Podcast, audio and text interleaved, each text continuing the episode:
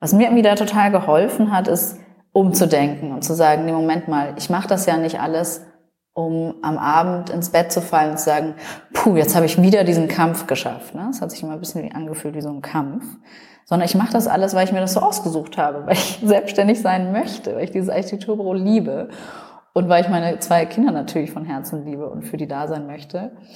Und äh, habe mir stark vorgenommen, eben beidem eigentlich, dem Architekturbüro, aber auch dem Mutterdasein mit mehr Leichtigkeit und mehr positive Einstellung, mit Freude entgegenzugehen. Ne? Dass ich beides wirklich mit Freude anpacke, weil ich sage, der Stress, das Ernsthafte, das kommt schon von allein.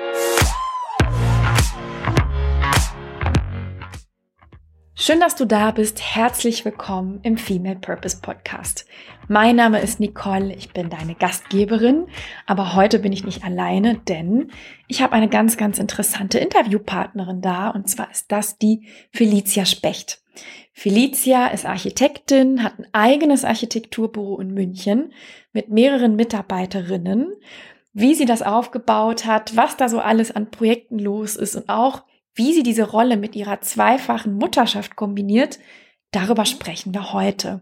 Und es geht um, ja, ganz viele Themen, um Sinn, um Purpose, Berufung, auch vielleicht um das ein oder andere Vorurteil, was ihr in ihrer Rolle begegnet. Denn die Architektur ist ja bis heute ein sehr männerdominiertes Umfeld.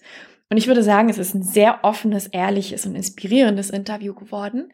Und wir freuen uns sehr, wenn du uns einen Kommentar oder ja, ein, ein Feedback hinterlässt. Gerne einfach in den Folgennotizen gucken, in den sogenannten Show Notes. Da findest du alle Links, die du brauchst, um mit uns in Kontakt zu treten. Und jetzt würde ich sagen, genug des Vorgeplänkels. Wir starten mitten rein. Viel Spaß mit der Folge mit Felicia und mir. Wenn du und ich uns einmal in einem Café treffen würden und wir würden uns gar nicht kennen, wie würdest du dich vorstellen? Hallo liebe Nicole, ja auch erstmal meinerseits vielen Dank, dass ähm, ich hier sprechen darf und mich mit dir heute unterhalten darf. Bin ich auch schon ganz gespannt, was wir zwei hier zusammen äh, besprechen werden. Ähm, ja, zu mir.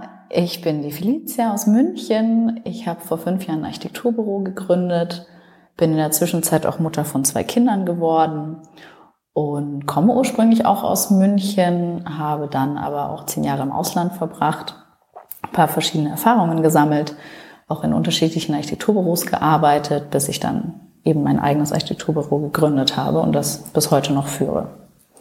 Und ich habe gesehen, dein Großvater Fritz war ja auch schon Architekt damals. Und ja. hat dich das denn geprägt? Also bist du auch deshalb in die Architektur gegangen oder hast du, hättest du auch unabhängig davon gesagt, ja, das mache ich?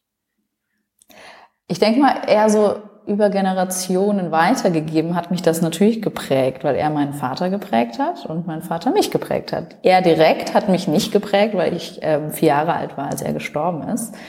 Aber ich denke, das hat einfach die Generation ein bisschen übersprungen und äh, meine Augen auf jeden Fall auf Architektur, Kunst, Ästhetik in meiner Erziehung geschult, dass er Architekt war, ja. Also das, denke ich, indirekt hat er mich geprägt. Und es hat natürlich meinen Büronamen, das FV2, also Fritz Focke, auch geprägt, weil ich die Story einfach sehr schön finde, dass ich nicht die erste Architektin in der Familie bin, sondern die zweite. Und immer wenn ich wieder darüber nachdenke, ähm, was er geleistet hat in seiner Lebenszeit, in einer Zeit, die noch nicht digital war, wo noch mit Hand gezeichnet wurde, habe ich einfach allergrößten Respekt und würde mich wahnsinnig gerne mit ihm auch im Detail austauschen über unseren Beruf, was leider nicht mehr möglich ist. Und versuche mich da an seinen Zeichnungen und die Fotos, die es von seinen Projekten gibt, entlang zu hangeln und immer wieder nach Antworten zu suchen total schön. Das ist ja eigentlich äh, wahnsinnig inspirierend, oder? Wenn man dann vielleicht nicht die Möglichkeit hatte, direkt mit diesem Menschen zu sprechen, aber dann durch seine Arbeit quasi dann doch irgendwie in Kontakt ist. So klingt es für mich. Ja, ja, mit meiner Großmutter konnte ich noch sprechen dazu, bevor sie gestorben ist. Und mit meinem Vater kann ich mich natürlich austauschen, was natürlich da schon durchkommt. Insofern muss man sich auch immer wieder bisschen schützen, sich nicht allzu sehr zu vergleichen, ist, dass er extrem viel und nonstop gearbeitet hat. Also, dass er wirklich auch am Wochenende die Sachen mitgenommen hat und auch vom Chiemsee aus weitergezeichnet hat, seine äh, Frau, meine Großmutter, unterstützt hat, ähm, seine Pläne koloriert hat. Also da gab es wirklich das Architekturbüro und sonst gab es da ziemlich wenig. Ja. Und dann kann man natürlich auch, wenn man dem so viel widmet von seiner Zeit natürlich auch sehr viel produziert und sehr viel Projekte machen, ja. Ähm, das fand ich schon auch interessant. Ich glaube, durch die Fragen hätte ich gar nicht, ohne die Fragen hätte ich gar nicht so viel über ihn erfahren. Also man muss schon auch, glaube ich, gezielt solche Fragen stellen in der Familie, wenn man mehr über seine Vorfahren erfahren möchte. Total. Und es ist so spannend, dass du das sagst, weil wir haben letztens darüber gesprochen, mein Freund und ich, dass man das eigentlich viel zu wenig macht. Weil meistens ist es ja so, man sitzt irgendwie am Familientisch und dann kommen immer die gleichen Themen oder man rutscht so in ein alte Muster rein. Und man traut sich eigentlich selten zu fragen, sag mal, wie war denn das eigentlich damals? Oder man hat vielleicht nicht die, die Muße in dem Moment, wirklich auch andere Fragen zu stellen. Ähm, wobei das eigentlich vielleicht viel spannender sein würde. Ja, also umso schöner, wenn das passiert. Absolut, ja. ja. Und was er gerade erwähnt, dein Großvater hat quasi die ganze Zeit gearbeitet, immer war er da dran. Und wie ist es denn bei dir? Wie kann ich mir denn deinen Alltag vorstellen? Du bist ja Mama von zwei Kindern, hast ein Architekturbüro in München im Glockenbach. Wie ist das denn? Kannst du überhaupt einen klassischen Arbeitstag beschreiben oder sind die alle unterschiedlich? Ja, die sind tatsächlich alle ziemlich unterschiedlich. Ähm, das haben mir meine Kinder auch gelehrt, dass äh, Kinder nicht planbar sind. Und selbst obwohl wir wirklich ein großes Konstrukt aus Unterstützung haben, angefangen bei einer Kita für den Älteren und wirklich super Babysitterinnen, die uns mittlerweile sehr ans Herz gewachsen sind und sich mehr wie Familienmitglieder anfühlen. Ähm, und meine Schwiegermutter, die sich wirklich sehr engagiert einsetzt. Trotzdem ähm, ist jeder Tag wirklich anders. Und es ist irgendwie mehr Alltag als Ausnahme, dass die Dinge ungeplant laufen mit Kindern. Insofern, das hat eine Auswirkung auf meinen Beruf, das hat eine Auswirkung auf meinen beruflichen Alltag. Ich versuche natürlich immer wieder fürs Team, fürs, für mich, für die Projekte ähm, Regelmäßigkeit beizubehalten. Aber ich sag mal, es ist trotzdem so, wenn ich die ganzen vergangenen Wochen wieder anschaue, wer wann krank war, äh, was, was ausgefallen ist. Es sind ja auch die Betreuer manchmal krank. Ne? Ähm, und im Büro natürlich auch der ein oder andere Ausfall, den ich dann kompensiere, ähm, kann ich eigentlich nicht davon sprechen, dass jeder Tag gleich aussieht. Ähm, das zum einen.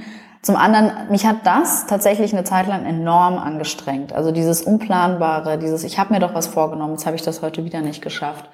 Das hat mich sehr gestresst. Ich habe mir da selber auch einen großen Stress gemacht. Ich, also ich komme ja eigentlich gar nicht zu dem, was ich machen möchte. Ähm, es leidet die Qualität darunter, das darf natürlich nicht passieren und so weiter.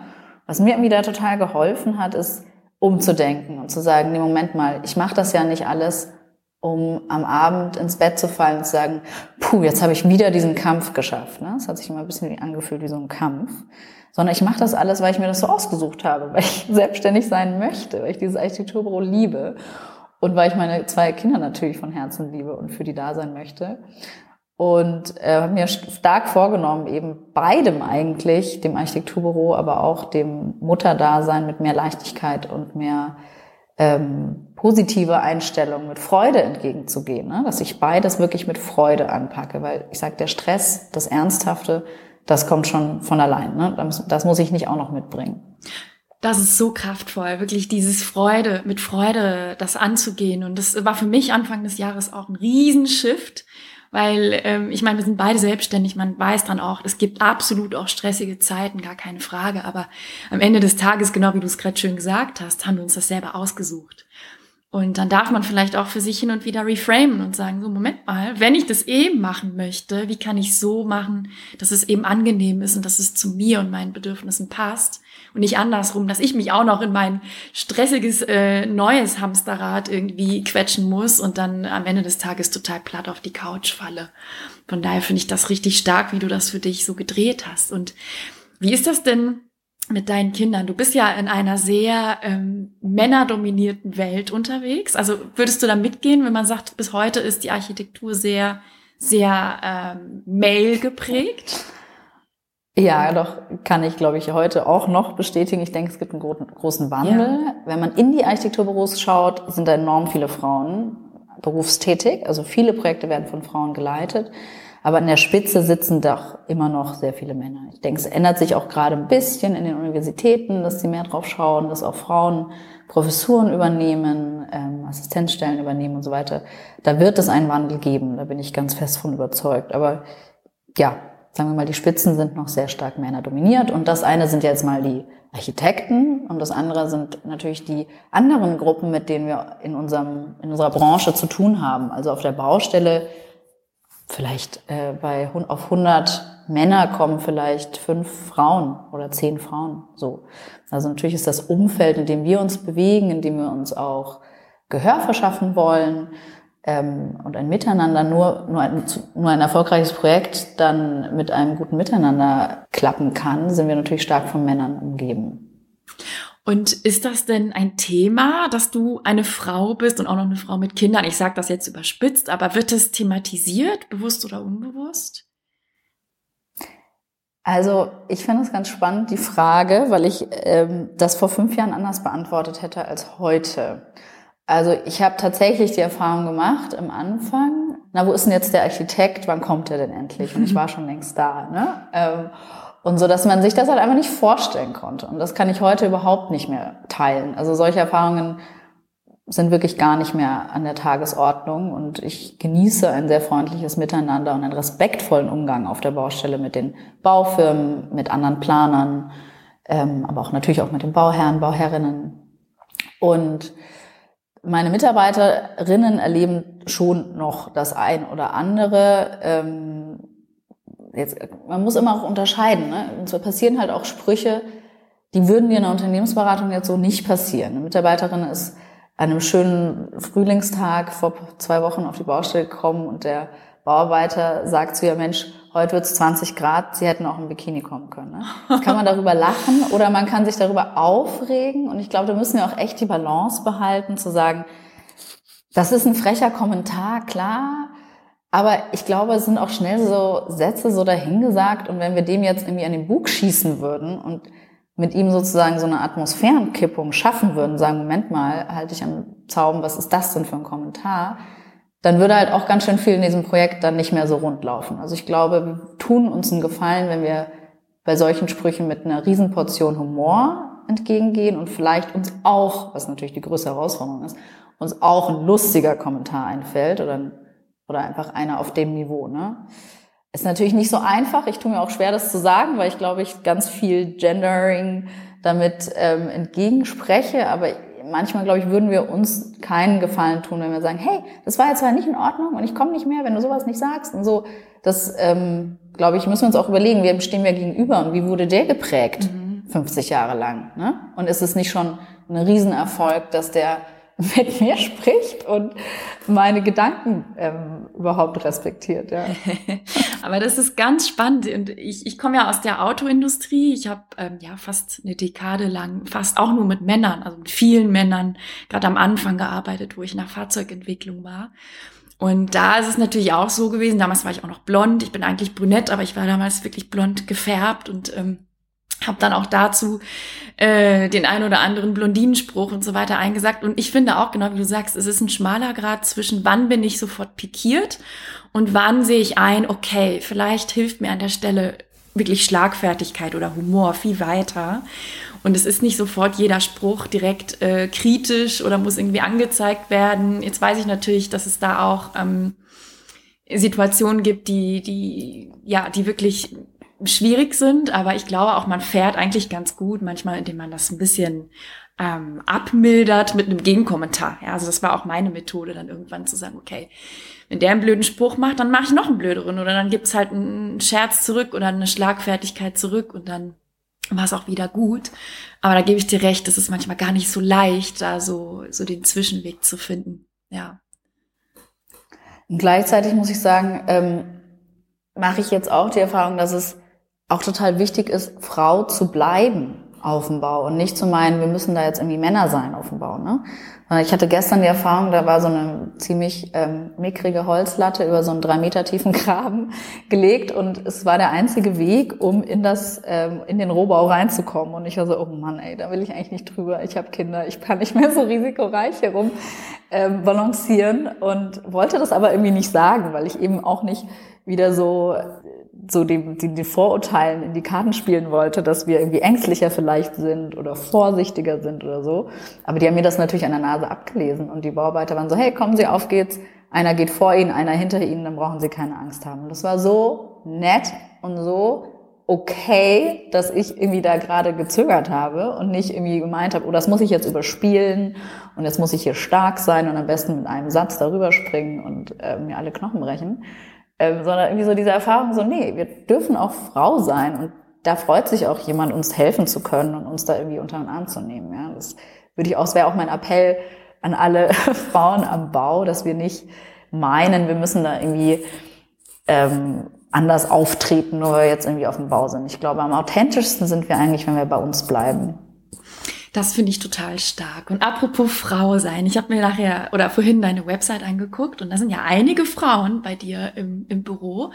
Wie, wie ist es dazu gekommen? Hast du gezielt wirklich Frauen für dein Team ausgesucht oder hast du gesagt, nee, ich schaue mir einfach Bewerbungen an und wenn es eine Frau ist, ist es eine Frau, wenn es ein Mann ist, ist es ein Mann oder wie gehst du da vor? Wie ist deine Haltung dazu? Absolut zweiteres. Absolut. Also ich äh, wähle jetzt nicht Frauen aus, dass wir ein Frauenteam sind Ganz und gar nicht. Was ich aber schon beobachte, ist, dass ich eine Vielzahl mehr an Frauenbewerbungen erhalte als Männerbewerbungen. Mhm. Ähm, und ich glaube, es liegt stark daran, dass das Büro Frauen geführt ist mhm. und sich vielleicht Frauen dann damit assoziieren können, sagen können, oh, das ist spannend, das wollen wir sehen, wie das geht. Vielleicht jemand, der sich auch mal selbstständig machen will, dann sagt, hm, wie macht die das mit ihren Kindern? Ich sehe die Diversität im Team jetzt nicht nur rein am Geschlecht, sondern auch eben an anderen Eigenschaften oder Hintergründen, Prägungen, die die MitarbeiterInnen mitbringen. Klar, ich hätte nichts dagegen, wenn wir mehr Männer wären, aber ich würde keine einzige meiner Frauen, die hier arbeiten, gerne gerade austauschen. Insofern müssen wir erstmal weiter wachsen, bevor wir weitere Bewerbungen uns anschauen können. Total gut. Und sag mal, was kann man denn bei euch so machen? Also ich habe natürlich auf die Website geschaut, ich weiß es, aber für die Zuhörerinnen und Zuhörer, was ist in euer Leistungsspektrum? Was macht ihr alles Schönes bei euch im Büro? Also wir machen alles rund um Wohnbau. Ähm, zum Beispiel eine Wohnungssanierung, sagen wir mal, sind die kleinsten Projekte bei uns bis hin zu Neubauten für ein oder mehr Familien, also zum Beispiel ein Doppelhaus oder ein Dreispänner kann man bei uns bauen. Aber was wir auch gerne machen, sind zum Beispiel Dachgeschossausbauten. Die Stadt hat ja viele Dachgeschosse, die gar nicht genutzt werden oder vielleicht nur als Speicher genutzt werden. Und da besteht ja noch ein Riesenpotenzial, dass man diese Dächer in Wohnraum umwandelt. Und das ist eine Bauaufgabe, die wir extrem gerne machen. Da entstehen dann von eine bis sechs Wohnungen zum Beispiel, je nach Gebäudegröße und je nach natürlich Wohnungsgröße, die an der ähm, Stelle gewünscht ist von den Bauherrinnen. Und ja, also insofern arbeiten wir primär mit Privatleuten zusammen, die sich entweder ihre Immobilie, die sie besitzen und äh, sanieren, kernsanieren, instand setzen wollen, für Vermietung oder für Eigennutzung zusammen. Und hast du in den vergangenen, sagen wir mal im vergangenen Jahr, hattest du da ein Lieblingsprojekt? Das ist eine schöne Frage. Ich habe auf jeden Fall Herzensprojekte. Also bei bis zu 20 Projekten würde es mir schwerfallen, mich nur auf ein einziges zu reduzieren. Aber ich kann ja mal von einem Herzensprojekt erzählen. Das ist ein Haus, das ursprünglich als Kegelbahn gebaut wurde, Anfang des Jahrhunderts, also 1904 wurde das gebaut, ist daher denkmalgeschützt. Also wir dürfen da nur ganz äh, geringe Eingriffe von außen vornehmen. Von innen dürfen wir allerdings alles verändern, weil es eben eine Kegelbahn war, insofern ein ganz langer Baukörper ist, der jetzt erstmals in ein Wohnhaus umgebaut wird. Und das finde ich einfach als Aufgabe irre schön, dass aus etwas, was so nicht mehr genutzt werden würde, ähm, Wohnen entsteht und der, die Räumlichkeiten für ein Paar mit Hund oder eben in Zukunft auch eine Familie mit Kindern entstehen kann. Und das ganze Gebäude sitzt auch noch eingebettet in einem Jugendstilpark, also in einem wow. Parkgelände eines, einer ehemaligen Klinik. Und diese Klinik hat alle Gebäude, die irgendwie zu diesem Klinikareal gehörten, ähm, veräußert. Und daher entsteht da gerade ein Riesenwandel. Aber was der Bebauungsplan vorgibt und was natürlich das irre speziell macht, ist, dass dieser Parkcharakter nicht verloren gehen darf. Also dieser Riesenbaumbestand, der dort existiert und die hochgewachsenen Büsche, die bleiben alle. Also man ist schon so angekommen, obwohl wir jetzt dort so eingreifen und große Veränderungen im Innenraum machen. Zum Beispiel die Decke durchreißen und ein riesengroßer, fast, sakralartiger Raum im, als Wohnraum und Küche entstehen. Ähm, das hat ja ein Altbau, hat ja irre Potenzial. Ne? Es bleibt eigentlich nie so das Alte. Aber das, das, was bleibt, ähm, erlaubt einem natürlich auch so das Gefühl eines Ankers zu erleben. Also man ist schon, wie gesagt, angekommen, wenn man hinkommt. Es wird nur einfach ein bisschen schöner. Oh, das klingt total schön und vor allem sehr außergewöhnlich. Habe ich auch noch nie gehört, dass man, dass man sowas dann umnutzt quasi. Und sag mal, wie lebst denn du privat? Wie, was war dir denn bei deinem eigenen Haus wichtig oder bei eurer? Wohnt ihr in einem Haus oder in einer Wohnung? Wir wohnen noch in einer Wohnung und das ganze Thema, wie lebe ich denn privat, ist ähm, sehr stiefmütterlich behandelt. Leider haben wir dem noch nicht ausreichend Fokus gegeben, aber das steht auf jeden Fall bei uns ganz weit oben auf der To-Do-Liste, dass wir das Projekt in diesem Jahr ein bisschen näher angehen. Ähm, ich habe auch, glaube ich, einen riesen Respekt davor, weil ich eben genau selber Architektin bin und dann der Anspruch an mein eigenes Zuhause, an das Zuhause meiner Familie äh, sehr groß ist. Und ich dann ja jeden Tag damit konfrontiert bin und mir wahrscheinlich jeden Tag denke, ach, hätte ich nicht die Wand einen Meter weiter rübergeschoben. Also da werde ich ganz große Unterstützung aus meinem Team brauchen und dieses Projekt werde ich ganz bestimmt nicht alleine machen. Genau. Das ist natürlich echt ein Riesenprojekt, aber das äh, wird bestimmt ganz, ganz, ganz schön. Da mache ich mir gar keine Sorgen. Aber ich kann verstehen, dass du da Respekt hast, denn das ist natürlich echt ein groß, großes Projekt. Ja. Ja, Respekt äh, weniger vor der Größe. Ich glaube, so groß muss es auch gar nicht werden, als eben vor dem ja, vor dieser, dieser Doppelfunktion dann. Ich bin ja einerseits Bauherrin selber, aber auch die Architektin des Bauvorhabens. Und ich glaube, in dieser Doppelfunktion muss ich mich erst noch einfinden, um dann das wirklich beste Ergebnis für uns, für mich, für meine Kinder, aber auch das beste Architekturergebnis, das ich mir so vornehme, dann mit diesem Projekt, was ja auch wirklich wie so eine einzigartige Chance ist. Ja, ich habe ja dann wirklich, kann ich mir nur selbst im Weg stehen. Ähm, bei der Erfüllung irgendeines Gestaltungstraums. Äh, davor habe ich am meisten Respekt, ja. Genau, das meinte ich, ja. Das, das ist ein großes Vorhaben sozusagen, genau, ja. Aber klingt auf jeden Fall spannend. Und hast du denn, kannst du sagen, was so Trends sind, die jetzt immer wiederkehren? Also wenn, wenn Leute zum Beispiel mh, mm, etwas sanieren möchten oder vielleicht auch ein Eigenheim bauen möchten, gibt es da irgendwelche Trends, die dir aufgefallen sind, die jetzt neu sind? Also es gibt Einmal von der Struktur gibt es auf jeden Fall einen Trend, den wir letztes Jahr ähm, festgestellt haben in den Anfragen, die uns entgegengebracht wurden, zum Beispiel aus bestehenden Häusern mehr Parteienhäuser zu bauen. Also eine Familie wohnt in einem sagen wir, Reihenhaus und fragen uns, wie können wir das denn mit einer Außentreppe oder mit einem Tiefhof oder den Keller zu sanieren in ein Zwei-Parteien-Haus umsetzen, weil die Möglichkeit in dem dicht besiedelten München und auch mit den Preisen in München nochmal irgendwo separaten Immobilie zu erwerben, einfach sehr schwierig ist, die Preise sehr hoch sind. Und daher, glaube ich, kommt so ein bisschen aus der Not der Gedanke eines Zwei-Generationen-Hauses oder Mehr-Generationen-Hauses. Ähm, das ist auf jeden Fall ein neuer Trend in der Struktur. Ne? Wenn deine Frage Trend äh, zielt ja auch auf Gestaltung, Materialien und so weiter ab. Da stellen wir fest und oder ja, es wird eigentlich immer mit offenen Armen entgegengenommen, unsere Herangehensweise, Materialien wirklich stark zu hinterfragen und zu sagen, hey, ist das Material nachhaltig im Sinne von, ist es ein Naturmaterial? Kann ich das irgendwie in der Natur finden? Ist das Eichenholz oder ist das stark verklebt? Ist das irgendwie ein Replika, was nur so aussieht, aber in Wirklichkeit irgendwie in China produziert wurde? Der Naturstein gefällt mir irre gut, aber wie weit ist denn der Weg von dem Steinbruch bis zur Baustelle ist das, kann ich das vertreten? Also das Hinterfragen der Materialien, mit denen mich, ich mich dann in meinem Wohnraum umgebe, das ist auch auf jeden Fall ein Trend, ein positiver Trend meines Erachtens, der die Gestaltung beeinflusst. Das heißt, geht es so ein bisschen Richtung Nachhaltigkeit? Könnte man das so zusammenfassen? Auf jeden Fall, genau. Also wie gesagt, nachhaltige Materialien. Nachhaltigkeit ist ein großes Thema, ein großes Wort. Ähm, ich würde es bei uns eben beschreiben mit, woher kommt das Material, wie wurde es hergestellt, ähm, wie langlebig ist es auch. Also es bringt ja auch nichts, wenn das jetzt besonders ökologisch ist, aber in einem Jahr ausgetauscht werden müsste. Das wäre jetzt für uns auch nicht ein nachhaltiges Material. Ähm, es ist aus einem Rohstoff, der wieder wächst und so geschieht. Genau. Also das fließt alles ins Thema Nachhaltigkeit mit rein und das wird den Bauherrinnen immer wichtiger. Und ich glaube, das kann man vielleicht eingebettet in einen größeren Dachtrend, der drüber sehen, ne? der da wirklich heißt Nachhaltigkeit. Genau wie du gerade gesagt hast, das ist natürlich ein gigantisches Wort. Und äh, was ist nachhaltig und was nicht? Da könnten wir allein schon äh, eine sechsstündige Podcast-Folge drüber drehen. Aber das ist ja umso erfreulicher, ne? dass das so ein bisschen rüberschwappt in alle, alle Branchen oder in viele Branchen und Lebensbereiche. Und ich glaube auch, dass das ganz, ganz wichtig ist. Ich hatte letztens noch, ich weiß gar nicht, was es war, mh, hm, welches Magazin, aber da ging es auch um Tiny Houses.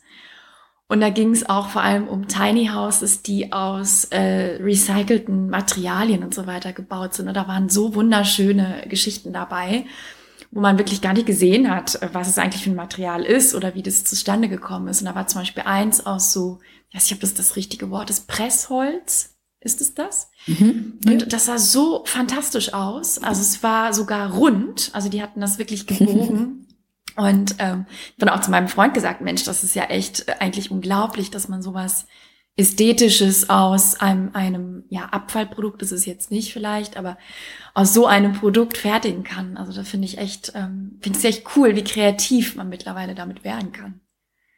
Ich denke auch, es ist unsere Verantwortung, unsere Aufgabe, dann auch den Bauherrinnen über das, was sie sich selber vorstellen können, sind ja die, die Elemente, die man sieht, also der Boden, mhm. die Küchenplatte und alles, die Möbel, darüber hinaus aufzuklären und zu informieren und zu sagen, hey, also das beginnt vielleicht schon auch in der Wandfarbe, was ist das für eine Farbe?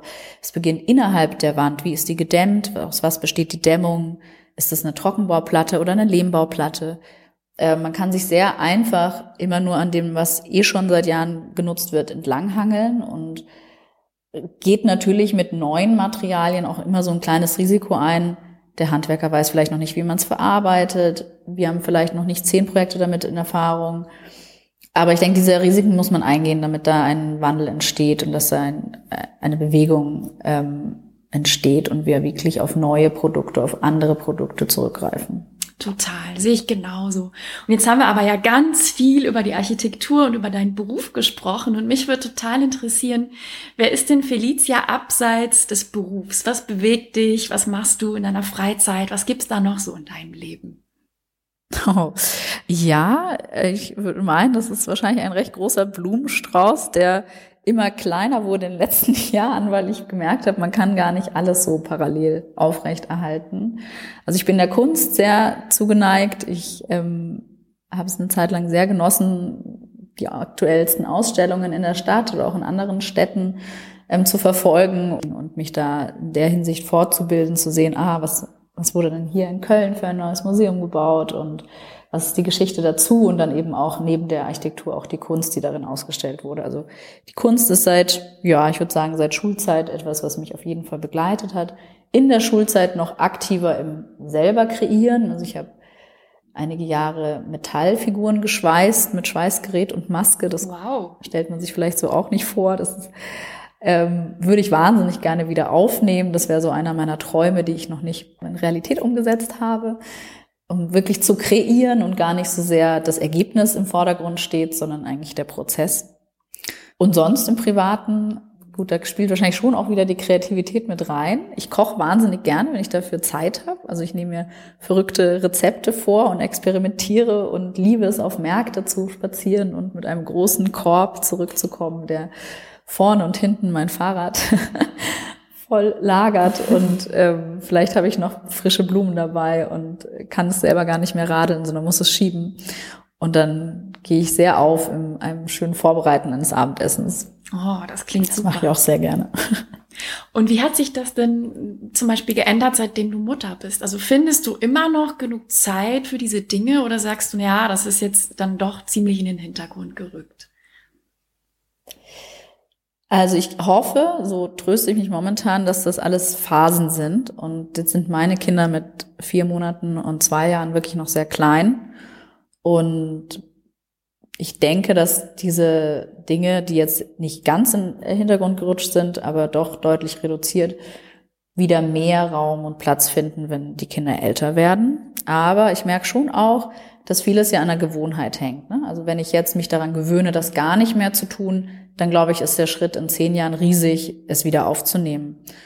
Insofern ich versuche, immer wieder Dinge, die, die mir Spaß machen, die auch für mich, die mir Kraft geben. Ähm, da gehört zum Beispiel auch dazu, dass ich wahnsinnig gern Yoga mache, spazieren gehe, mich mit Freundinnen treffe, austausche, wirklich tief austausche, also nicht nur oberflächlich, wie war heute dein Tag, sondern wirklich tiefgehende Beziehungen pflege, dass ich schon versuche, das aufrecht zu erhalten und nicht sage, das muss jetzt alles allem weichen. Ich glaube, das wäre sehr ungesund und würde mich in, in Summe auch sehr unglücklich stimmen. Einfach nur damit zurecht finde, dass es alles weniger ist als früher. Das ist, glaube ich, so ein bisschen meine Herangehensweise jetzt.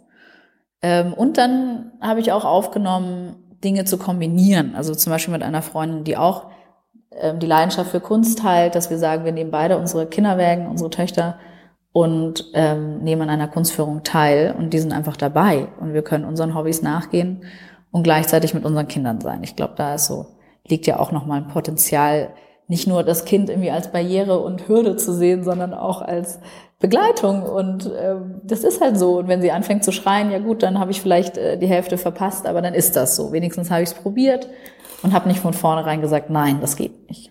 Und das ist ein ganz wichtiger Punkt, weil da sind wir auch so ein bisschen bei mir im Coaching gelandet. Denn ich höre zum Beispiel ganz oft die Frage, ja, aber ähm, wie, wie traut man sich denn eine Selbstständigkeit mit dem Mutterdasein zu kombinieren? Was würdest du denn Frauen mitgeben, die da so ein bisschen hadern und sagen, ja, ich weiß nicht, ist das überhaupt eine Option? Geht das überhaupt? Oder ist das eine einzige Zerreißprobe? Was würdest du denen mitgeben wollen? Also vielleicht vorneweg, ich habe das den Schritt auch nicht gemacht ohne Coaching. Also ich fand drei Stunden vor dem Beschluss, dass ich wirklich gründen möchte, extrem aufschlussreich. Ja, also ich finde, das muss man alles nicht alleine entscheiden oder den Weg alleine gehen. Man kann sich da wirklich, wie du es ja auch anbietest, Coaching als Unterstützung nehmen. Und das finde ich eigentlich nur bereichernd. Das mal vorneweg. Ähm, für mich war total hilfreich zu formulieren, wovor genau habe ich Angst? Was ist das Zerreißen? Wovor habe ich Angst? Das wirklich mal in Sätze runterzubrechen. Und vielleicht sind es ja auch Unbekannte, die ich jetzt noch gar nicht definieren kann. Und das würde ich sagen, auf jeden Fall, wenn man jetzt schon Kinder hat und weiß, was die mit sich bringen, ist der Schritt ja fast schwerer, als wenn man das noch gar nicht weiß und so ein bisschen blauäugig da reingeht und sagt, ja, ja, ich krieg dann auch Kinder und das wird dann schon irgendwie klappen, ne? weil dann kann, man kommt ja nicht mehr raus. Ähm, aber ich würde das wirklich versuchen, die Sorgen klar zu definieren und dann für diese definierten Sätze Lösungen zu finden. Also sei es mehr Betreuung, sei es weniger Projekte von vornherein anzunehmen, die Ziele in der beruflichen Karriere realistisch zu stecken. Also das hat mir schon auch geholfen zu akzeptieren, ich kann das Büro nicht in der Geschwindigkeit führen, als hätte ich keine Kinder. Also zu tun, als wären die nicht da, im beruflichen Kontext macht einfach keinen Sinn. Die sind da, ähm, die ziehen Kapazität und Zeit von mir. Das will ich ja auch. Ne? Ähm, aber gleichzeitig kann ich nicht die eierlegende Wollmilchsau wollen und hier parallel das Unternehmen so schnell in die Höhe treiben, wie wenn ich keine hätte. Ich glaube, das ist ja das, was dann so zerrissen einen macht. Ich will einerseits 100% Mama sein, andererseits 100% Büro. Das geht nicht. Du hast nur 100%. Ich glaube, da müssen auch ganz viele Frauen sich in der eigenen Nase packen und sagen, was ist mein Insgesamtanspruch und wo bin ich bereit, Abstriche von diesem Anspruch zu machen. Ich kann nicht jeden Abend frisch kochen, wenn ich ein Büro führe. Das funktioniert einfach nicht. Und dann aber sagen, okay, dann ist es halt so. Ne? Total. Und ich glaube auch, dass das vieles ähm, selbstgemacht ist. Also ohne dass ich bin zum Beispiel keine Mutter, aber ich höre es ja im Coaching, dass viele Ansprüche oder Messlatten selbst sehr hoch für sich gelegt werden. Das zum einen. Und das andere ist natürlich die Gesellschaft und die ganzen Erwartungen, ob ausgesprochen oder nicht, die so ein bisschen auf einen einprasseln als Frau, was da heißt, letztens hat noch eine Frau zu mir gesagt im Coaching, ja, ich habe das Gefühl, ich muss eben genau das sein, die eierlegende Wollmilchsau. Ich soll bitte hier immer zurechtgestylt sein, ich soll mich fit halten, ich muss für meinen Mann sein, für meine Kinder, ich muss aber auch Karrierefrau sein, ich muss wundervoll kochen und was ich nicht alles noch können sollen muss, so. Und ich merke aber, das, das schaffe ich gar nicht. Und dann haben wir das wirklich auseinandergedröselt und gesagt, ja, woher kommt das überhaupt? Und vieles davon ist wirklich auch vielleicht ein Frauenbild, ähm, was so durch die Gesellschaft geformt wurde, dieses Vereinbarkeitsthema, ja, das geht und man muss sich nur irgendwie in die Kurve legen. Ähm, aber ganz viele meiner Klientinnen, und ich denke, du wirst es auch kennen, merken eben, du hast es ja gerade auch schon gesagt, es geht absolut nicht. Und da auch wirklich zu adjustieren und zu sagen, ähm, ich, ich schraube jetzt mal einfach meine Erwartungshaltung ein bisschen runter auf ein gesundes Level und dann ähm, fügt sich das schon so, so wie ich das eben bewältigt bekomme. Ja, ich denke schon, die Gesellschaft ist da oh, spielt auch eine große Rolle. Die eigene Prägung, wie ist man aufgewachsen, was habe ich für Rollenbilder um mich herum.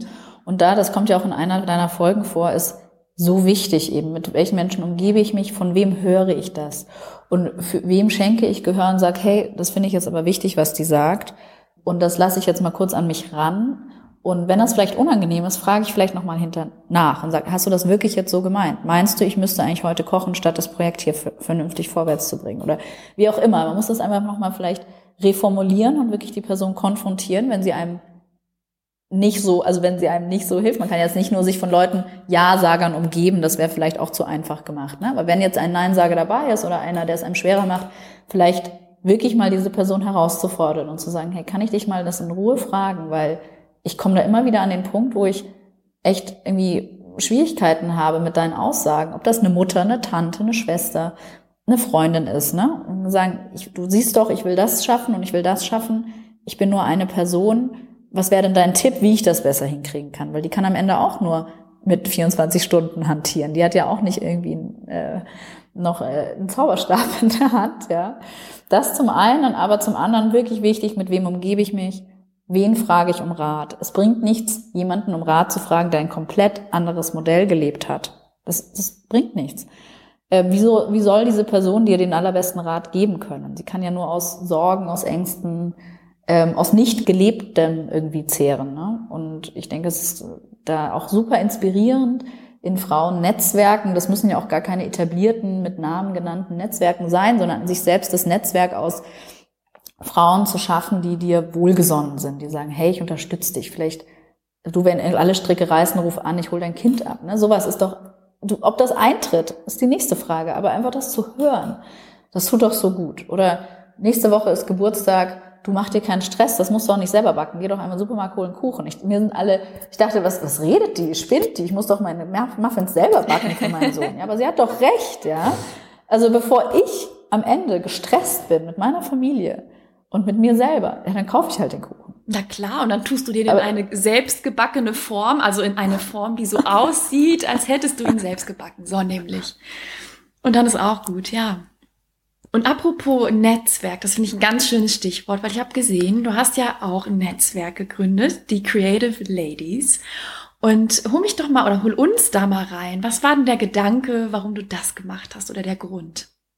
Ja, ich habe das parallel genau zur Gründung gegründet, auch weil ich irgendwie so ein bisschen auch Sorge vor, ich gehe jetzt aus einem Riesenbüro raus, wo ich umgeben von 60 bis 80 Architektinnen war und ähm, gründe alleine und so, hups, irgendwie wäre es doch schon wichtig, da in einem Netzwerk zu bleiben. Ich habe ein derartiges gesucht und nicht gefunden, deswegen dachte ich, ich gründe das selber so erstmal pragmatisch.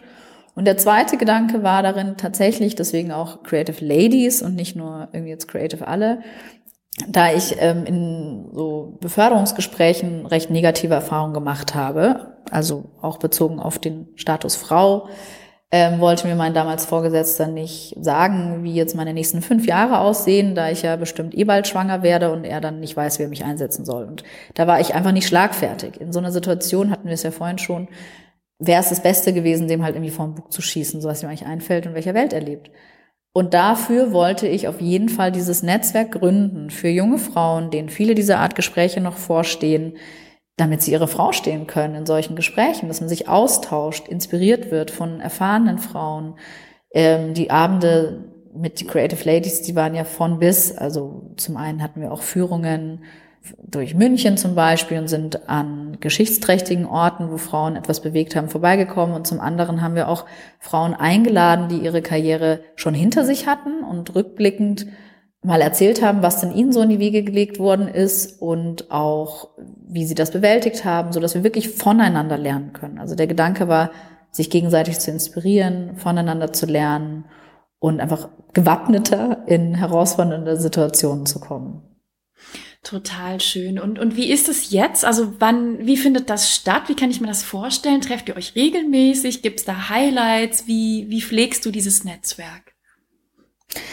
Ja, ich muss an der Stelle leider zugeben, dass ich das seit Corona nicht mehr gepflegt habe und das immer wieder auf meiner To-Do-Liste landet und eins der Dinge ist, die leider hinten runterfallen, äh, seitdem ich Mama geworden bin. Wir haben uns 30 Mal in zwei Jahren getroffen, also das war fast monatlich.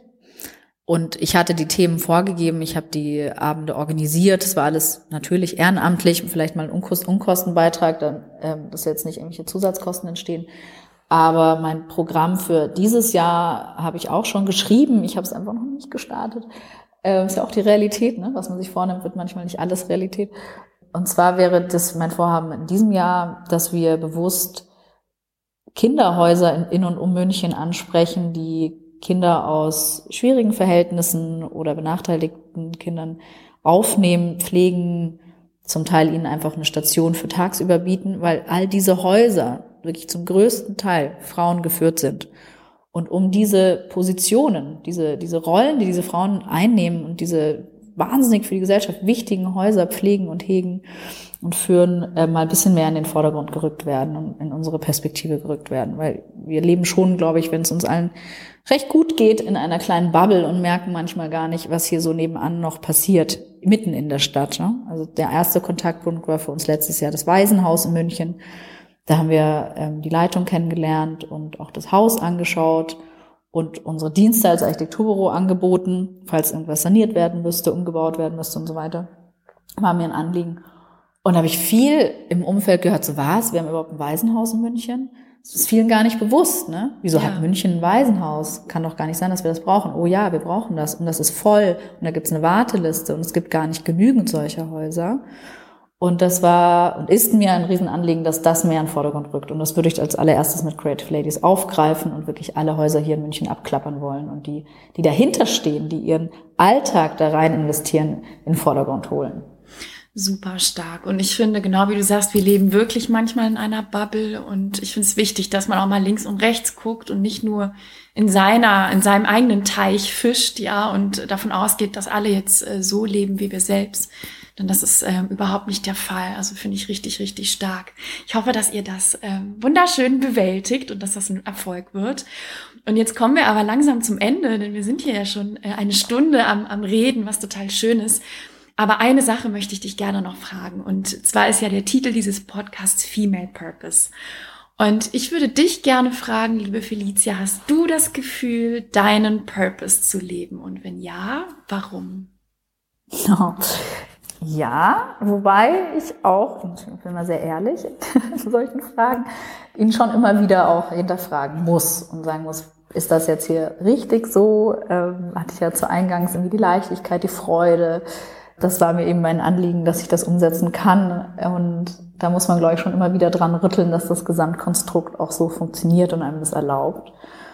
Was mir dabei einfällt, ist der Female Purpose, jetzt in dem Fall von uns.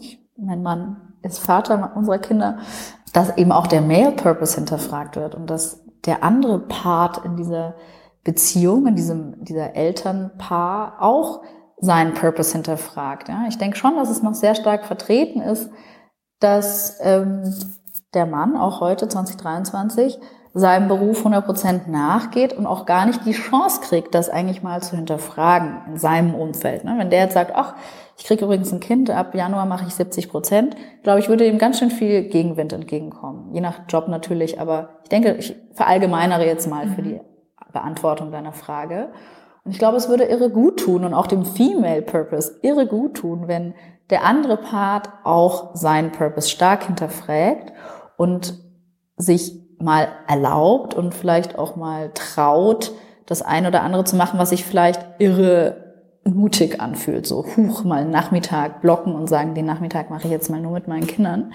Das, wie reagiert das Umfeld? Und ich glaube, die Männer glauben gar nicht, können sich gar nicht vorstellen, wie positiv das Umfeld reagieren würde und wie inspirierend das wäre für viele junge Arbeitnehmer und sagen, hey, cool, weil es immer wichtiger wird und immer auch bewusster, glaube ich, den Männern wird, dass sie ja genauso Eltern werden, nicht nur die Mutter, und genauso ein innerstes Bedürfnis haben, Zeit mit ihren Kindern zu verbringen und nicht erst, wenn die 15, 16 sind und auf dem Tennisplatz stehen, sondern schon, wenn sie echt richtig klein sind und die ersten Worte mitkriegen. Ja, ich sehe das schon an meinem Mann, der viel beruflich unterwegs ist, ähm, wenn er so eine Woche nicht da ist, die Kleine wächst so schnell gerade, dann hat er das halt verpasst. Das schmerzt ihn. Ich kann nicht leugnen, dass er das irgendwie nur cool findet und sagt, juhu, ich steige wieder ins Flugzeug und bin mal weg eine Woche. Ähm, das, das ist nicht so. Ne? Und das fällt, glaube ich, den Männern total schwer, auch da eine gewisse Traurigkeit auch mal zuzugeben. Ne? Und das ist ja der Beginn von Veränderung, zu sagen, hey,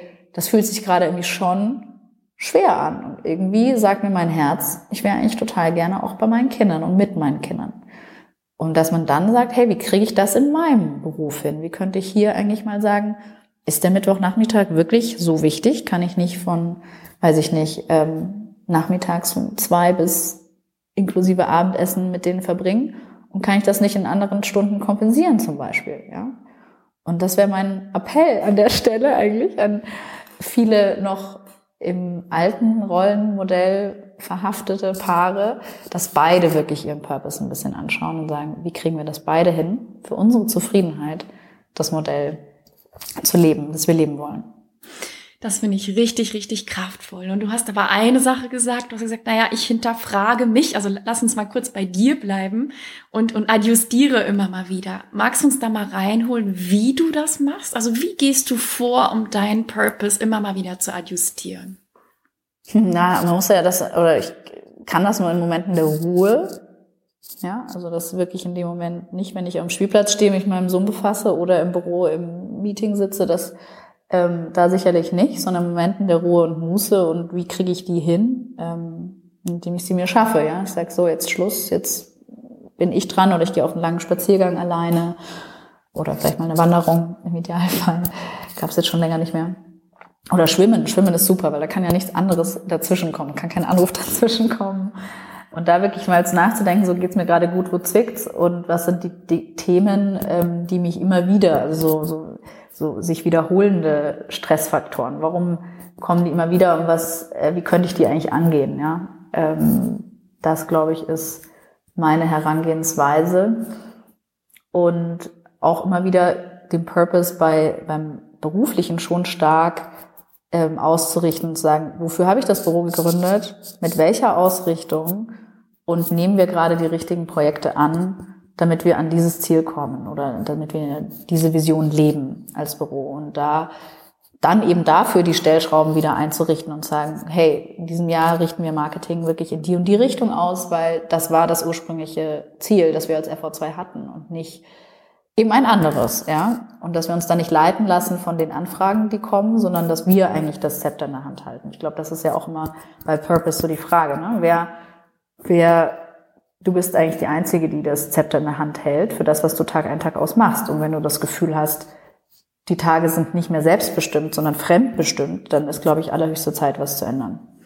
Das heißt zusammengefasst, du sagst, es braucht Muße, Stille, ja, also man muss sich dann schon auch rausziehen und du sagst immer mal wieder auch sich zu fragen, warum? Warum tue ich, was ich tue? Wofür bin ich eigentlich losgegangen? Und dann die Stellschrauben dementsprechend anzupassen und nachzujustieren. Ja, gerne so zusammengefasst. Sehr schön. Ich danke dir von Herzen für das tolle Interview. Und bevor wir zum Ende kommen, wie kann man denn mit dir am besten in Kontakt treten, wenn man sagt, ja, also die Felicia, die brauche ich für meinen Haustraum oder ich möchte einfach mal so mit ihr in Kontakt treten und mich austauschen. Wie macht man das am besten? Am besten über die E-Mail-Adresse auf der Webseite fv2architektur.com und die E-Mail-Adresse heißt info at, die landet bei mir auch, info at fv2architektur.com und gerne eine Mail schreiben. Und wie du es eben auch gerade gesagt hast, nicht nur für die Architektur, ich stehe wirklich sehr gerne zur Verfügung für weitere Gespräche und auch die Frage, hey, wie verbindet man das, wie gründet man in der Branche zum Beispiel? Und bin wirklich sehr motiviert darüber auch, dass ich hier ein Rollenbild für viele andere Frauen lebe und wirklich alle Höhen und Tiefen gerne teile. Na, dann bin ich mir sicher, wird sich bestimmt die eine oder andere Frau bei dir melden. Das weiß ich jetzt schon. Und ich danke dir wirklich von Herzen, dass du so offen hier erzählt hast heute und sage bis ganz, ganz bald. Vielen herzlichen Dank dir. Es war total schön, mit dir zu sprechen. Dankeschön. Bis dann. Bis dann.